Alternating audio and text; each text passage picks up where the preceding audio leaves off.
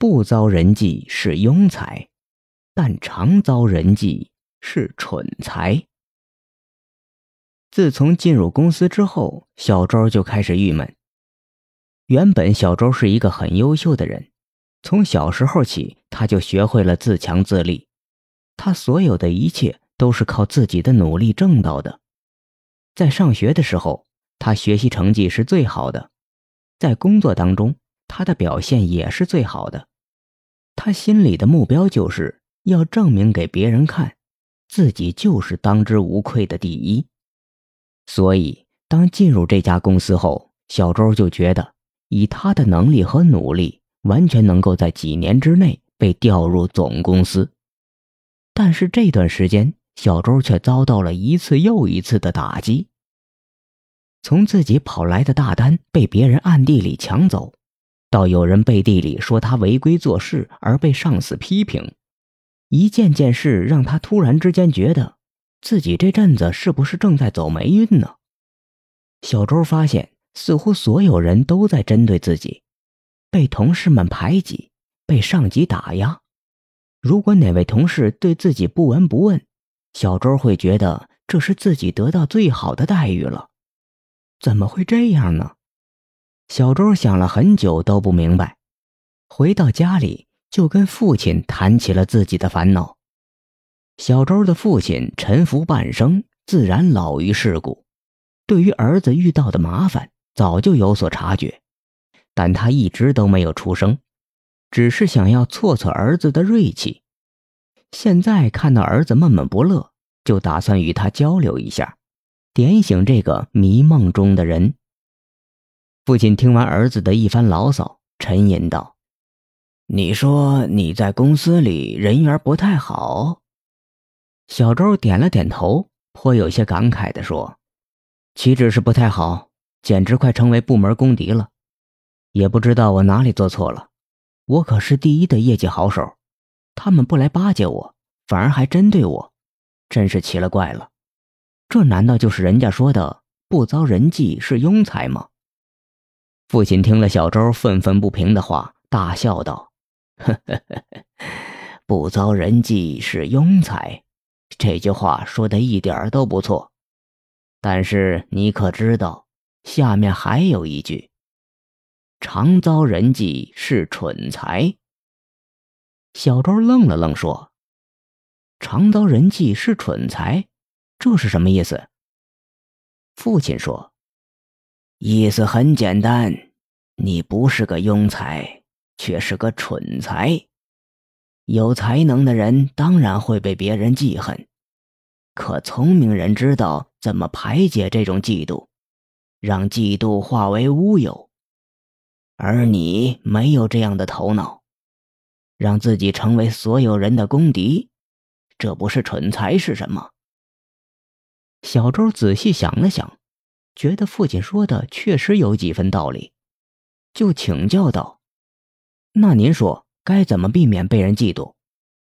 父亲认真的说：“在社会上打拼的人，有本事就会遭嫉妒，这是免不了的。你就是太要强了，什么事情都要做得最优秀、最完美。那么我告诉你，不要太完美了。”在别人面前露出一些缺点吧。听了父亲的主意，小周呆住了。把自己的缺点露出来，被别人当靶子打，那不是会死得更惨吗？父亲说：“你为什么成为部门的公敌？就是因为你太出色了，家里有点背景，文凭比别人高，业绩比别人好。”既不贪财，又不犯错，什么都好，这样怎么不让人嫉妒和担心呢？与其等着别人来排挤、压制你，还不如你自己主动露怯。父亲的一番话让小周一下子懂了，原来自己不是天下无敌的，在职场上还有很多人情世故都没弄明白。从此。小周开始改变自己，不再表现出一副高高在上的自我感觉良好的样子，会时不时的对同事们示好，效果很明显，大家都开始改变眼光，重新审视小周。一直以来，我们都被教育要成为最好的人。小时候，我们不断努力让自己变得完美，好像只有成为最好和完美的人，才可以在这个世界上过得好。但现在我们知道，这样的想法是多么幼稚。过分完美，表面上看毫无缺点的人，反而在世间无法生存。在职场中。适当的露怯很有必要，不要摆出一副圣人的样子，把自己孤立于同事们之外。职场其实是个很苛刻的环境，总会有些缺点是大家共有的。如果你有了，反而能贴近同事，因为很多人都有这个毛病，多你一个，只会让他们觉得你是他们中的一员。人们很讨厌自以为完美而过于清高的人，这样的人往往会被孤立。地方不一样，你表现的应该有差别。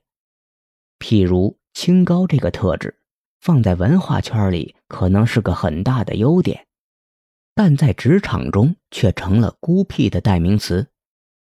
所以你要先弄清楚自己所处的环境，然后再想明白。自己应该怎么做？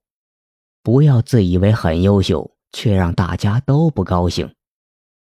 人要做自己，但要努力做别人喜欢的自己。当我们处在职场这样一个竞争场地中，就一定会有许多双眼睛盯着我们，他们会仔细的分析我们的所作所为，研究我们的优点和缺点。这种情况是很难避免的。只要我们身处其间，就不得不面对。如果你只会掩盖缺点，那么你会显得很完美。但是谁会相信一个人是完人呢？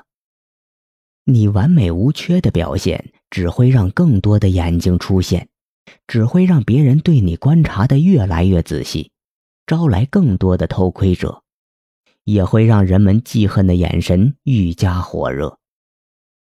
假如你这个时候还是一副洋洋自得、自以为良好的清高模样，那么你将得到的往往就是一连串的打击和排挤。